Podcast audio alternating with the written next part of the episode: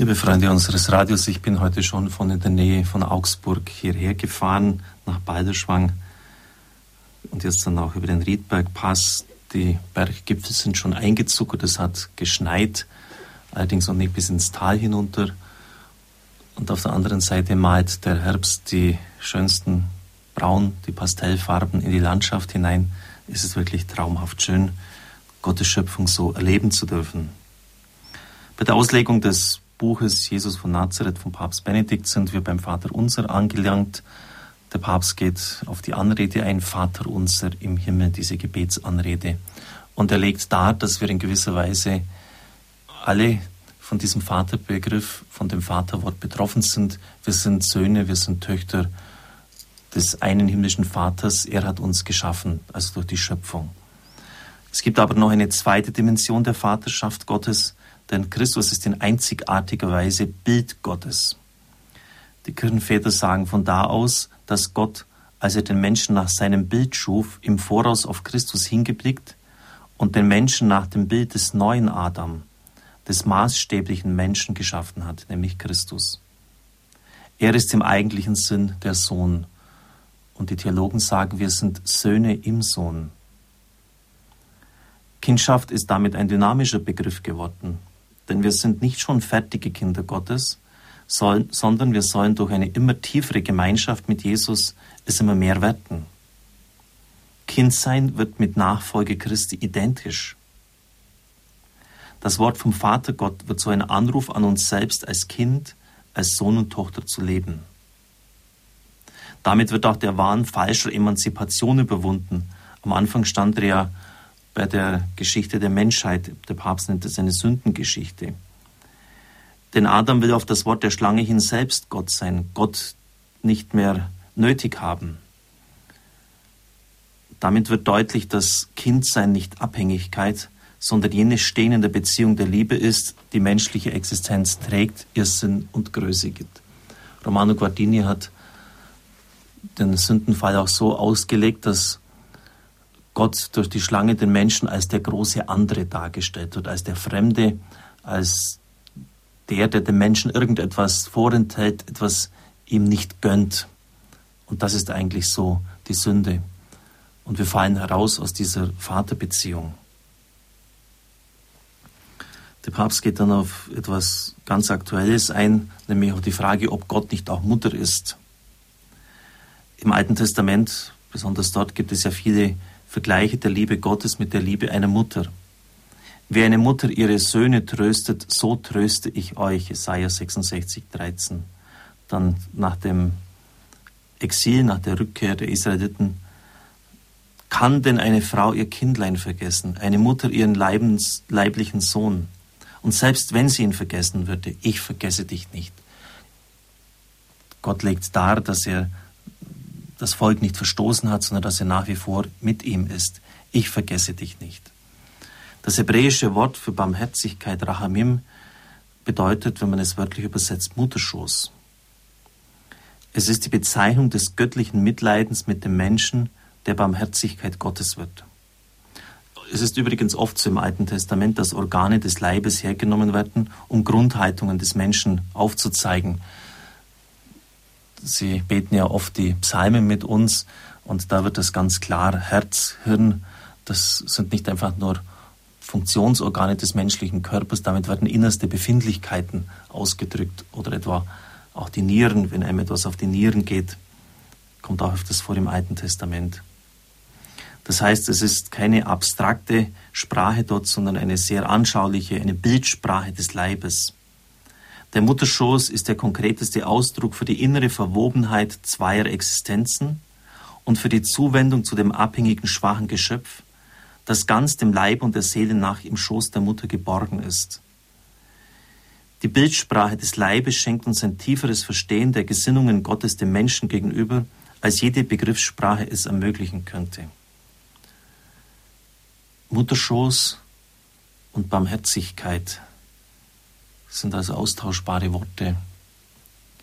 Und wir denken natürlich dann mit Schrecken an den hundertfachen, an die hunderttausendfache Tötung von Kindern im Mutterschoß.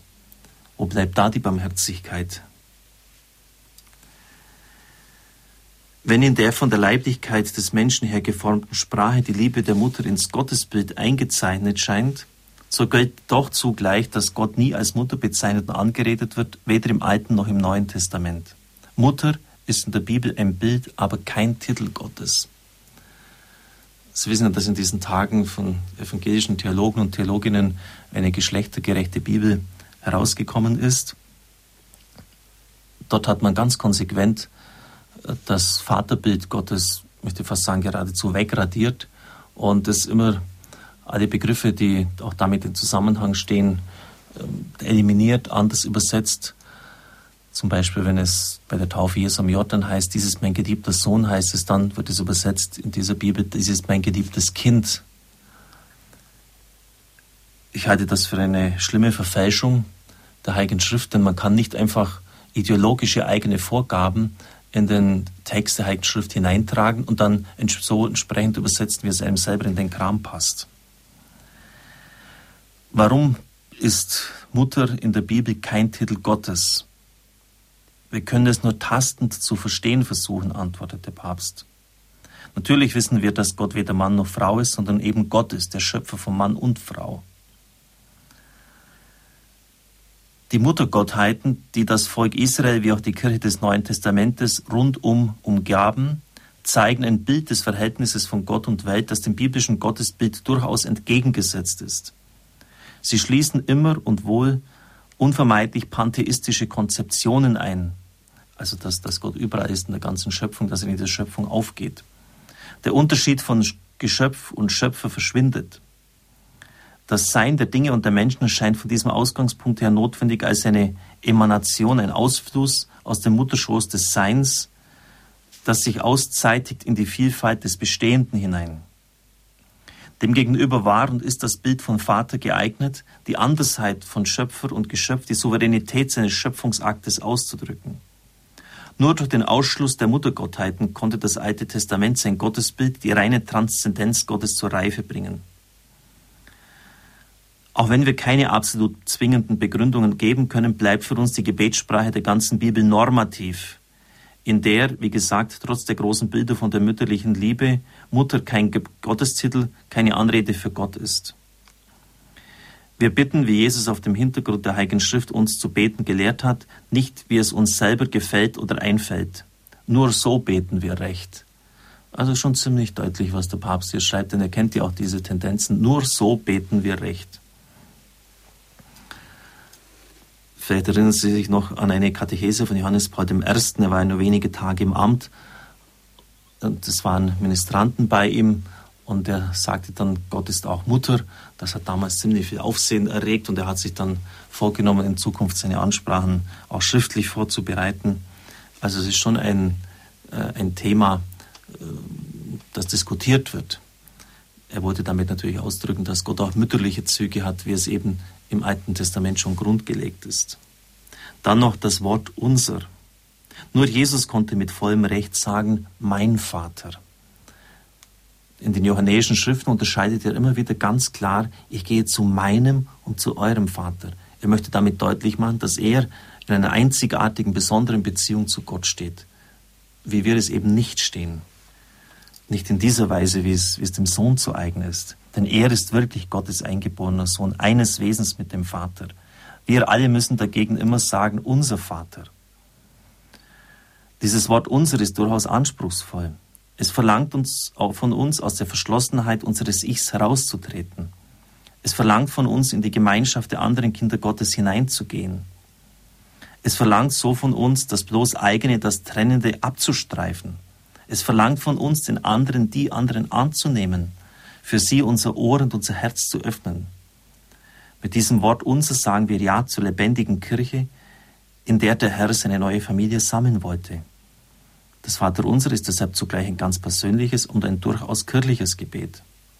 Wir beten mit dem eigenen Herzen, aber zugleich in der Gemeinschaft mit der ganzen Familie Gottes, mit den Lebenden, den Verstorbenen, den Menschen aller Stände, Rassen und Kulturen. Es macht uns über alle Grenzen hin zu einer Familie darf Ihnen den Segen spenden. Es segne, heile und behüte Sie der mächtige und gütige Gott, der Vater, der Sohn und der Heilige Geist. Amen. Ich wünsche Ihnen einen gesegneten Tag.